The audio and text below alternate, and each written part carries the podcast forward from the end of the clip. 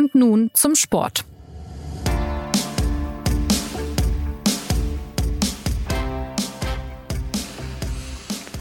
die Momente nach dem Spiel, klar, nach dem 2-0 hatte ich ja schon auch das Gefühl, dass es jetzt schwierig wird, dieses Spiel nochmal zu drehen. Es ging ja nur noch ein paar Minuten.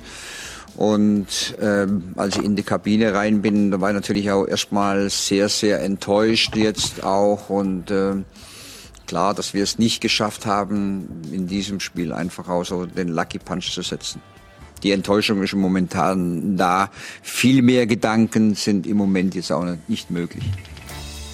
Ein geknickter Joachim Löw mit seinen letzten Worten als deutscher Bundestrainer. So ging es gestern in Wembley zu Ende. 15 Jahre währte seine Amtszeit. Er wurde Weltmeister 2014, ließ vor einigen Jahren durchaus sehr schönen Fußball spielen, aber jetzt bleibt nach dem EM aus in England auch Enttäuschung. Denn etwas mehr als das Achtelfinale hätte die Fußballnation von dieser Mannschaft natürlich schon erwartet. Ja, war die DFB 11 zu schlecht? Waren die Engländer zu stark oder wie geht's nun weiter mit der Nationalelf? Diese Fragen möchte ich, Jonas Beckenkamp, heute bei und nun zum Sport klären. Antworten liefern diesmal die Fußballerklärer Martin Schneider und Sven Heißt, die gestern in München und in London für die SZ im Einsatz waren und mir jetzt zugeschaltet sind. Hallo ihr zwei. Hi, grüß dich. Hallo, guten Tag aus London. Ja, ähm, vielleicht die erste Frage an Martin, unseren Mann hier in München. Ähm, die schwierigste und zugleich naheliegendste Frage. Äh, woran hat es gelegen gestern aus deutscher Sicht?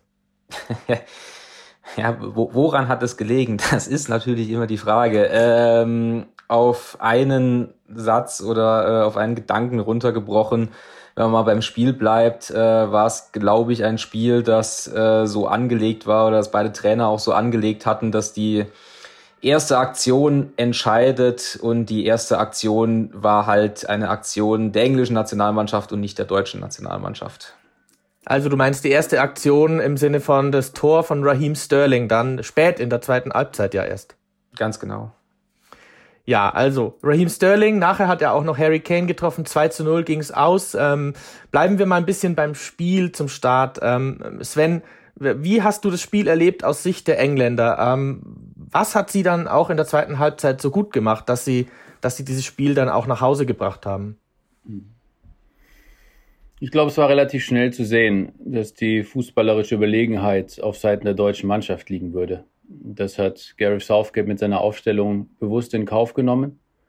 Und dann bestand die Frage in der ersten Halbzeit darin, ob es Deutschland gelingen würde, in Führung zu gehen. Und dafür hatten sie, finde ich, einige wunderbare Spielzüge und auch einige Torchancen.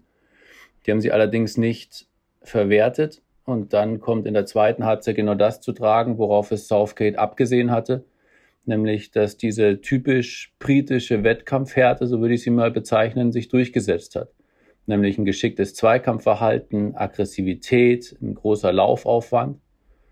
Und nicht zuletzt halt dann auch ein bisschen diese Stabilität dieser Mannschaft, die sich verändert hat im Verlauf der vergangenen Jahre, dass sie halt dann nicht nervös geworden sind, sondern dann zugeschlagen haben, wann es äh, notwendig ist. Und genau darauf äh, war Southgate ausgerichtet von Beginn an. Und nachdem das jetzt so aufgegangen ist, muss man ihm dafür ein Kompliment machen. Nichtsdestotrotz war das ein hochriskantes Spiel, bei dem ich überzeugt davon bin, dass wenn Deutschland das 1 zu 0 geschossen hätte, ähm, Deutschland eine Runde weitergekommen wäre. Ja, die Chance dafür, äh, für zumindest ein deutsches Tor war ja da. Wir erinnern uns alle an diese riesige Thomas Müller-Chance. Das hätte das 1 zu 1 sein können. Auch da war das Stadion Wembley ja schon dröhnend laut. Äh, Martin, diese Chance von Müller, war das der Knackpunkt oder gab es dann auch noch andere entscheidende Momente? Also es war, war sicherlich ein Knackpunkt. Wir müssen, glaube ich, nicht drüber debattieren, dass wenn Thomas Müller den macht, dass das Spiel dann halt nochmal eine ganz andere Wendung nimmt. Und ähm, ich habe mir, hab mir heute Nacht äh, auch, auch diese, diese Szene noch ein paar Mal angeguckt und das ist so, so, so ein Torschuss, wo man, wo man denkt, äh, man muss ihn sich nur oft genug angucken, irgendwann geht er dann schon mal wieder rein, aber er geht dann halt doch nicht rein. Vielleicht hatte, hatte tatsächlich auch Thomas Müller einen Moment zu lang Zeit nachzudenken. Also die, die Szene entsteht ja eigentlich auch aus einem englischen Angriff. Also England ist da ja auch in der Initiative. Äh, Raheem Sterling verliert den Ball. Äh, Toni Groß macht das gut, äh, steckt auf Harvards durch. Harvards schickt ihn und dann geht er und geht er Thomas Müller und macht eigentlich alles richtig, peilt die richtige Ecke an, nämlich da, wo der Platz sein muss, wo, wo Jordan Pickford die Lücke lassen muss, weil er nicht das ganze Tor abdecken kann und dann, dann geht er halt vorbei. Ne? Das, das ist dann halt manchmal so, äh, war sicherlich ein entscheidender Moment. Es, es gab noch andere, also wie Sven gerade gesagt hat, wenn, wenn Timo Werner in der, in der ersten Halbzeit in Führung geht, dann, dann kriegen die Engländer, glaube ich, richtig Probleme. Genauso äh, hat, hatte Harry Kane äh, kurz vor der Pause ja auch noch, noch die Chance. Das waren so die Momente, aber ich glaube, dass sich das Spiel halt hauptsächlich auch dadurch ausgezeichnet hat, dass es dann insgesamt dann doch eher wenige Momente waren, wie, wie ich gerade gesagt habe. Also es war, war ein Spiel, wo, wo beide Trainer darauf spekuliert haben, halt den einen Schlag zu setzen und das haben halt die Engländer geschafft. Das sollte schon so sein, dass dieser Schuss von Müller am Tor vorbeigeht. Wenn wir uns in den vergangenen Jahren diese ganzen Spiele zwischen Deutschland und England angucken, dann ist das immer durch Nuancen entschieden worden. Und in den ganzen Spielen hatte immer Deutschland auch ein bisschen das Glück auf der eigenen Seite. Und Southgate ging es darum, wie kann er es schaffen, dieses Glück auf Seiten der Engländer zu bekommen. Er hat das getan, indem er in diesen vergangenen viereinhalb Jahren keinen Stein auf dem anderen gelassen hat. Ich habe selten eine englische Mannschaft gesehen, die derart akribisch auf einen Gegner vorbereitet war, wie gestern gegen Deutschland. Und das hat damit zu tun, dass Southgate sich ganz bewusst angeschaut hat, wie hat England schon mal ein Turnier gewonnen. Und das Einzige, da ist er relativ schnell fertig geworden, wie England ein Turnier gewonnen hat, war 1966, in dem sie kaum ein Gegentor kassiert haben. In den ersten vier Turnierspielen gar keines. Und das hat er eben versucht, auf seine aktuelle Mannschaft zu übertragen. Und dann hat er die anderen Turniere, in denen sie früh ausgeschieden ist, sind, analysiert und gesehen, dass England dort hauptsächlich über einen Star-Kult brilliert hat, teilweise auch mit sehr viel Überheblichkeit versehen und eben schlechter Vorbereitung. All diese Fehler wollte er nicht, sich nicht nachsagen lassen, die nochmal zu begehen. Und genau das ist eben jetzt nicht eingetroffen. Sie waren vorbereitet, sie wussten genau Bescheid, wie sie zu agieren haben. Und ich glaube, dann war es eine logische Konsequenz, dass das Glück dann auf der englischen Seite war. Also die beiden Trainer sind natürlich im Mittelpunkt. Gareth Southgate, äh, über den würde ich gerne nachher noch ein Wort verlieren. Du hast ihn angesprochen. Ähm, wie, wie ist es denn auf Seiten von Joachim Löw, Martin? Ähm, hat er ähm, sich was zu Schulden kommen lassen, jetzt speziell in dem Spiel? Hätte er mehr riskieren äh, müssen mit der Mannschaft? Äh, es wirkte doch alles ein bisschen mutlos, oder? Also im Nachhinein mit dem Wissen vom Spiel muss man sagen, ja, hätte hätte er machen müssen. Es war ein Spiel äh, von Anfang an, wenn man die Aufstellung gesehen hat, dass halt, halt beide Trainer oder wo man befürchten musste, dass halt beide Trainer die gleiche Strategie verfolgen. Und so kam es dann auch, also dass sie beide halt Safety First spielen. Bei Southgate hat Sven gerade beschrieben, auch auch bei, bei der deutschen Nationalmannschaft war es so, dass sie, dass sie wirklich tief in der eigenen Hälfte standen. Wenn sie den Ball hatten, haben sie, haben sie ihn sofort steil gespielt, also haben versucht, sofort, äh, das hat Löw auch vorm Spiel gesagt, in die Tiefe zu kommen, also irgendwie zum, zum Abschluss zu kommen. Und das äh, führte dann halt äh, zu so einem, ja, äh, zwei Mannschaften, die halt abwarteten und äh, bloß, bloß keinen Fehler machen. Und ähm, das kann man so machen, ausdrücklich. Also gerade wenn man als, als deutsche Nationalmannschaft auswärts in Wembley spielt und auch da Kompliment an Southgate, dass er eben dann nicht gesagt hat, wir übernehmen die Initiative, wir versuchen dieses Publikum mitzunehmen, sondern er hat das sehr, sehr clever gemacht. Und dann läuft man halt auf eine Situation zu, wenn es halt lang 0-0 steht, was, was die Taktik hergibt, dann muss man halt den richtigen Moment erwischen, wenn man halt umschaltet, weil irgendwann kommt halt der Moment, wo, wo halt ähm, eine Entscheidung herbeigeführt werden muss. Und da hatte ich das Gefühl, dass Löw den verpasst hat und dass England da das bessere Gefühl fürs Spiel hatte. Wenn man sich das Tor von, von Sterling anguckt, vorher, da war halt, das ist halt eine klassische englische Ballstaffette. Man hat hinten links einen Ball, dann kommt die Verlagerung auf rechts, man stößt nach vorne und man, man, man kombiniert sich da einfach sauber durch, was aus deutscher Sicht insofern gut ist, als dass man keinen einzelnen Spieler jetzt rausgreifen kann, der sich da, da unglücklich verhält, sondern es, sind, es ist wirklich eine kollektive Verteidigung, die da keinen Zugriff hat. Und diese, diese Initiative, die halt zu diesem Tor führt, die hätte ich mir halt von der deutschen Nationalmannschaft gewünscht. Da hätte ich mir gewünscht, dass irgendwann halt irgendjemand sagt, so, und jetzt, jetzt müssen wir kommen, jetzt müssen wir gucken, dass wir dieses Spiel entscheiden. Und das ist der taktische Fehler, den ich Löw vorwerfe. Auf der anderen Seite Southgate dann tatsächlich mit der Meisterleistung. Jetzt ist es ja, Sven, Frage an dich äh, in UK so, ähm, überall ist von der Vindication zu lesen, seiner persönlichen Wiedergutmachung. Ähm, was ist das für eine Geschichte, die Gareth Southgate in seiner Heimat nun begleitet? Du kannst diesen verschossenen Elfmeter von der EM 1996 nicht mehr wieder gut machen. Keine Chance, geht nicht. Das ist nicht, das ist keine Blumenvase kaputt gegangen, wo du ins Geschäft gehst und dann genau dieselbe wieder kaufst und sie hinstellst. Wenn ich mich nicht irre, stand gestern kein David Seaman im Tor und auch kein Alan Shearer im Angriff. Sprich, das waren seine Mitspieler damals, 1996. Und vermutlich, wenn England dieses Elfmeterschießen im Halbfinale gegen Deutschland gewonnen hätte, wären sie Europameister geworden. Das ist vorbei und er ist klug genug zu wissen, dass er daran auch nichts mehr ändern wird. Das, was er beeinflussen konnte, und das hat, finde ich, die Sun heute sehr schön auf den Titel gebracht, ist, dass England halt jetzt nicht mehr in diesem Fatalismus zurückblickt auf diese verlorenen Spiele gegen Deutschland in der Summe, sondern sich jetzt auch daran erfreuen kann, dass sie jetzt eben diesen prestigeträchtigen Sieg haben, mit der Möglichkeit einer relativ guten Auslosung sogar bis ins Finale vorzustoßen. Das, denke ich, wird Southgate am meisten erfreuen, dass er diesen, diesen Bann gebrochen hat, dieses negative Denkmuster. Er weiß, dass er seine persönliche Geschichte damit nicht befrieden wird, aber er kann eben die Zukunft der Engländer anders gestalten. Und ich glaube, das ist genau das, worauf er es abgesehen hat. Ja, also Gareth Southgate, der große Gewinner bei den Engländern, ein immer noch relativ junger Nationaltrainer. Joachim Löws Karriere als Bundestrainer ist jetzt zu Ende. Wenn man ihn dann reden hörte auf der Pressekonferenz, dann, dann konnte man vernehmen, dass er nicht glaubt, dass es am System gelegen hat, sondern eher an der fehlenden Erfahrung seiner Mannschaft. Das fand ich ein bisschen verwunderlich. Er hatte ja mit Müller und Hummels extra gestandene Profis zurückgeholt. Ähm, Martin, äh, wo ist die Wahrheit? Ja, das hat mich auch gewundert. Er hat äh, auch von der Reife der Mannschaft äh, gesprochen, was ich äh, ehrlich gesagt überhaupt nicht teilen kann. Die, diese Mannschaft ist reif, diese Mannschaft hat äh, erfahrene Spieler in ihren Reihen, Spieler, die die Champions League gewonnen haben, dieses Jahr die Champions League gewonnen haben, vergangenes Jahr die Champions League gewonnen haben. Das mit dem System, äh, ich glaube, da wurde halt speziell auf die Dreierkette angesprochen, ob das jetzt halt das richtige System war. Da kann man tatsächlich sehr lang drüber debattieren und würde, glaube ich, äh, viele Argumente pro und, und contra finden.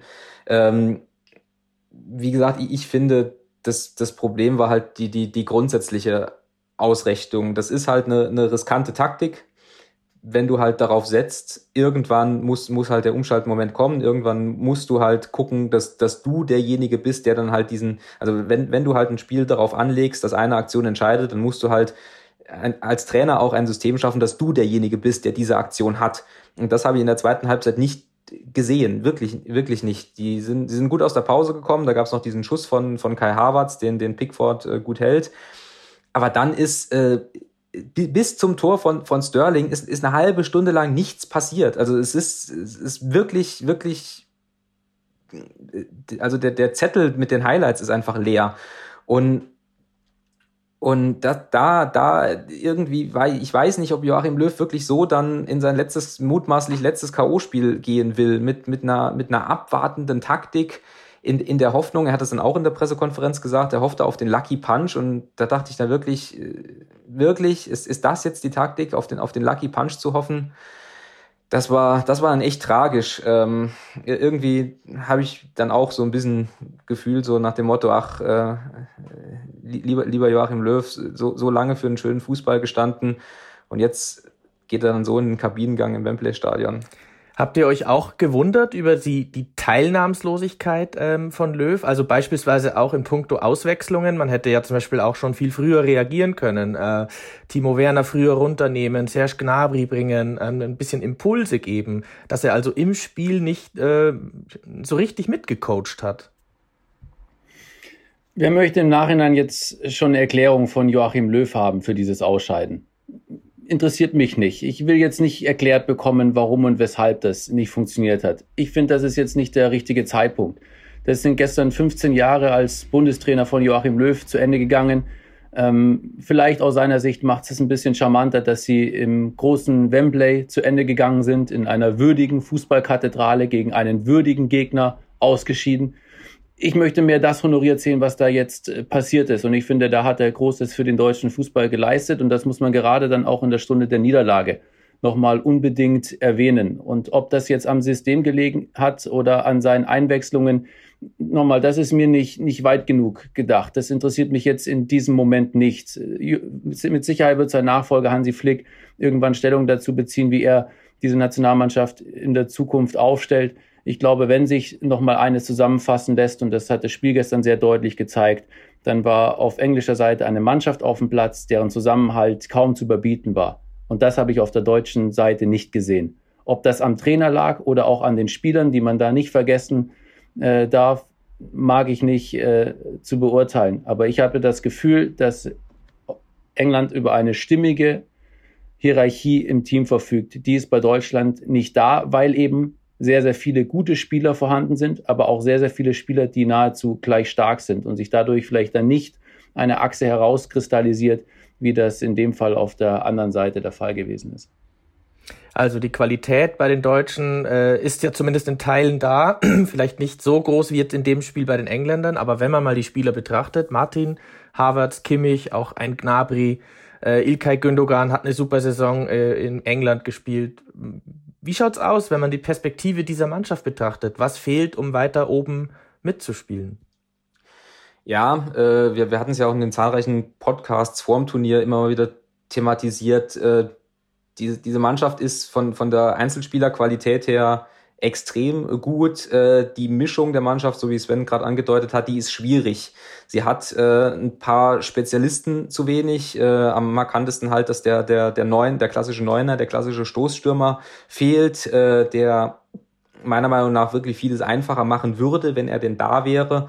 Ähm, auch halt der, der, der gute Rechtsverteidiger, wo dann halt Josua Kimmich hingewechselt ist, der dann wieder auf einer anderen Position gespielt hat, als er eben im Verein die ganze Saison gespielt hat. Das sind dann alles so, so Details, ähm, wo man dann auch halt wieder, wieder sagen muss, dass das Löw es dann unterm Strich nicht geschafft hat, da halt eine, einen stringenten Plan zu entwickeln. Meiner Meinung nach hat er damit auch ein bisschen zu spät angefangen. Äh, er hat im Prinzip alles auf dieses Trainingslager in Seefeld gesetzt, was man allein plakativ daran sieht, dass er erst da Thomas Müller und Mats Hummels zurückgeholt hat.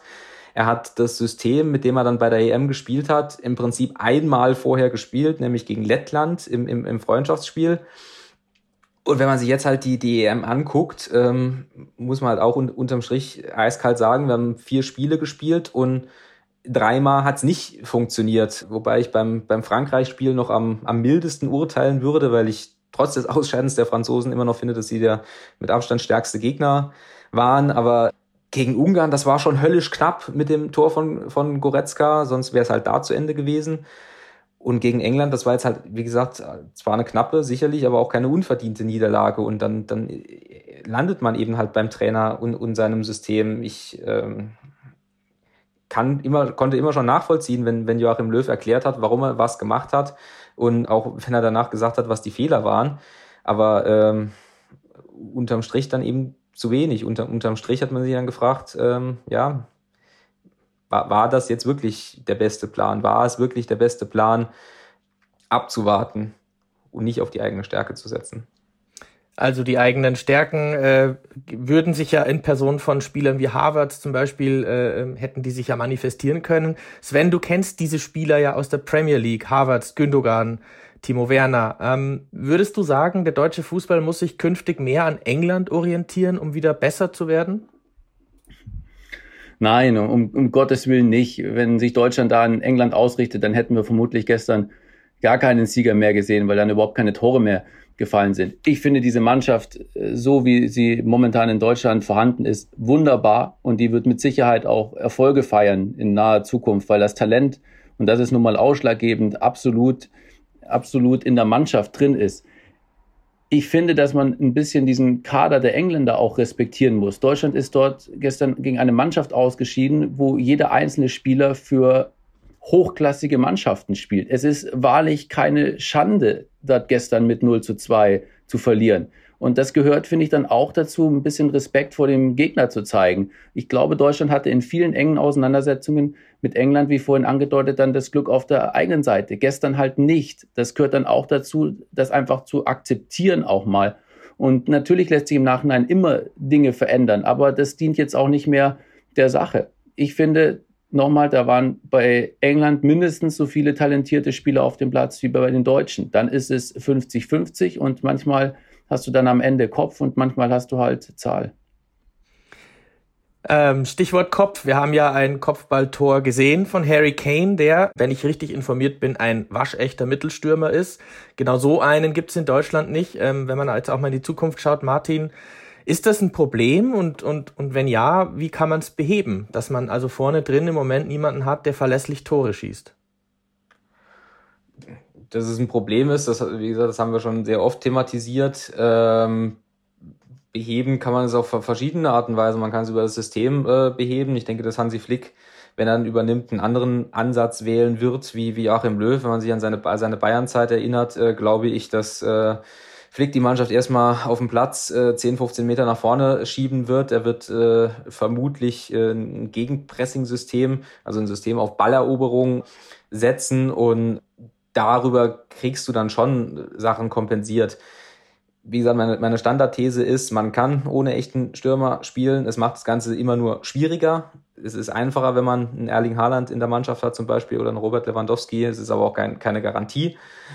Ja, äh, ob, ob Hansi Flick jetzt äh, von September an den, den Laden umkrempeln wird, das ist ähm, schwer, schwer zu sagen. Man muss jetzt ja erstmal abwarten, wie, wie sich das alles äh, schüttelt. Wir zeichnen jetzt halt direkt ein paar Stunden nach der, nach der Niederlage auf. Äh, wir wissen noch nicht, welche Spieler weiter zur Verfügung stehen, ob Toni Groß weiterspielt, der ja auch bei dieser EM komplett zentraler Spieler war, dieses, dieser Mannschaft.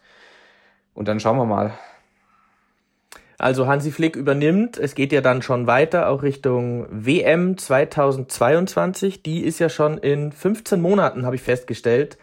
Was meint ihr, muss passieren, damit die deutsche Mannschaft da eine große Rolle spielen kann? Also ein Stürmer wäre eine gute Idee, ein gefestigtes System, ein, ein, ein paar neue Impulse durch den Bundestrainer Flick? Was ist es genau?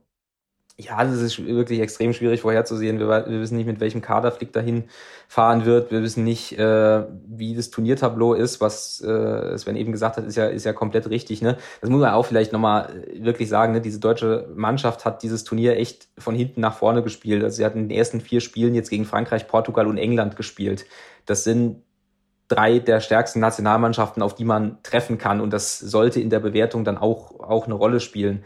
Wenn es bei der WM in Katar jetzt so ist, dass du bis zum Viertelfinale äh, andere Kategorien äh, kriegst, dann, dann kann das auch nochmal anders laufen. Ne? Das ist halt immer diese Krux, Turniere rein nach dem Ergebnis zu bewerten. Das ist mir schon auch klar. Dazu kommt in Katar natürlich auch noch die, die Umstände, die sicher anders werden als bei jeder anderen WM. Allein schon, dass es halt im Winter stattfindet, im Dezember.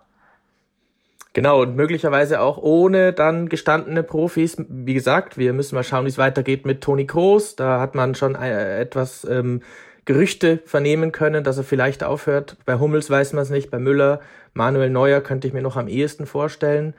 Die Mannschaft wird also ein bisschen anderes Gesicht bekommen. Die Engländer wiederum gehen aber noch weiter in der EM und damit würde ich gerne auch den Podcast noch schließen. Sven, der Ausblick, die Engländer spielen jetzt in Rom das Viertelfinale. Wie weit geht's noch für die?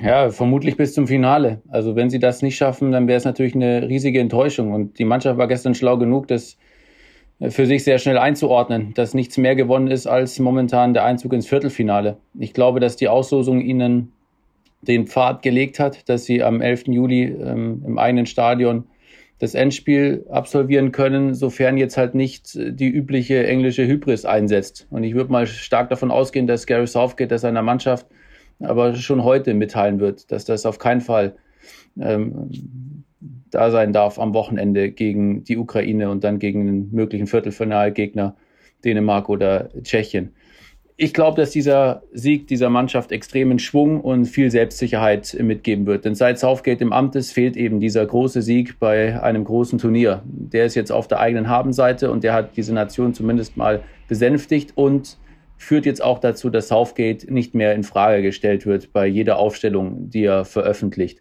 das stärkt natürlich auch noch das Binnenklima in der Mannschaft. Insofern glaube ich, dass wir am 11. Juli England als einen der beiden Finalteilnehmer sehen werden und dann vielleicht haben sie in der Tat, so wie es von vielen prophezeit wird, mit den eigenen Fans im Rücken so eine gute Chance auf den ersten Europameistertitel ähm, wie noch nie zuvor. Ja, bei dir schaut es ganz gut aus, dass du dich auf den Weg machst, oder? Dass du in Rom dabei bist für die SZ. Bist du gut vorbereitet? Äh, vorbereitet würde ich mal hoffen, dass ich es bin, aber ähm, wie du weißt, es ist ja nach wie vor noch in der Pandemie und England hat dann doch sehr strikte Reisebeschränkungen aktuell, sodass ich das jetzt nicht garantieren würde. Ähm, ich habe jetzt mich noch nicht genau informiert, ob es da noch ein Schlupfloch gibt. Wie wir ja gestern gesehen haben, bei den 45.000 Zuschauern im Wembley ist die englische Politik durchaus offen, den Fußball zu unterstützen. Und ich glaube, ein paar englische Medienvertreter möchten auch mitreisen nach Rom. Vielleicht kann ich mich da diesem Tross anschließen. Okay, und Martin, Belgien gegen Italien, ein Viertelfinale in München, glaube ich, wenn ich richtig informiert bin. Ist das für dich was, was man sich gut vorstellen kann?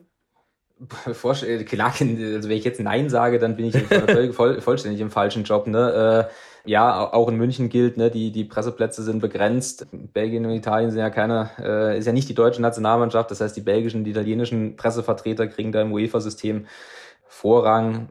Aber das ist jetzt ja auch per se erstmal nicht, nicht die Frage, welche Journalisten da jetzt bei, bei welchem nee. Spiel sitzen, sondern mal gucken, wie dieses Turnier weitergeht, wo ich mich äh, für jegliche äh, Prognose disqualifiziert habe, weil ich mich immer relativ eindeutig auf Frankreich als Topfavorit festgelegt habe und äh, jetzt auch hier im Podcast mal, mal sagen kann, dass ich mit diesen, diesen okay, ich benenne es so deutlich, diesen Arroganzanfall nach dem 3 zu 1 gegen, gegen die Schweiz, den, den habe ich mir wirklich nicht vorstellen können, dass das äh, eine Mannschaft, die von, von Deschamps trainiert wird, dass denen das passiert. Ja. Insofern halte ich mich mit äh, Prognosen äh, vornehm zurück und schau mal, mal, was passiert. Ja, also wir bleiben drin im Turnier. Ich wollte jetzt zum Schluss auch nur ein bisschen den Ausblick wagen. Die Belgier, die Italiener, die Engländer. Es sind ja durchaus noch Mannschaften dabei, die man sich gerne anschaut. Deutschland dagegen ist raus. England träumt wieder und das ist die Lage bei dieser EM, die nun natürlich weitergeht. Wir haben es angesprochen, am Freitag die Viertelfinals und für Joachim Löw geht eine bemerkenswerte Reise zu Ende. Er wird sich nun wohl eine Auszeit nehmen. Er wird wahrscheinlich, so nehme ich an, Espresso trinken und Urlaub machen wohl verdient. Und dann übernimmt Hansi Flick, und, um den deutschen Fußball zur WM 2022 und dann auch zur EM 2024 zu führen. Ich sage Danke an Sven und Martin. Ihr bleibt ja im Turnier. Wir berichten weiter. Wir freuen uns auf weitere launige Gesprächsrunden bei und nun zum Sport. Und mir bleibt noch zu sagen, wer uns erreichen will, kann das tun per Mail unter podcast.sz.de. Damit sage ich Tschüss und bis demnächst.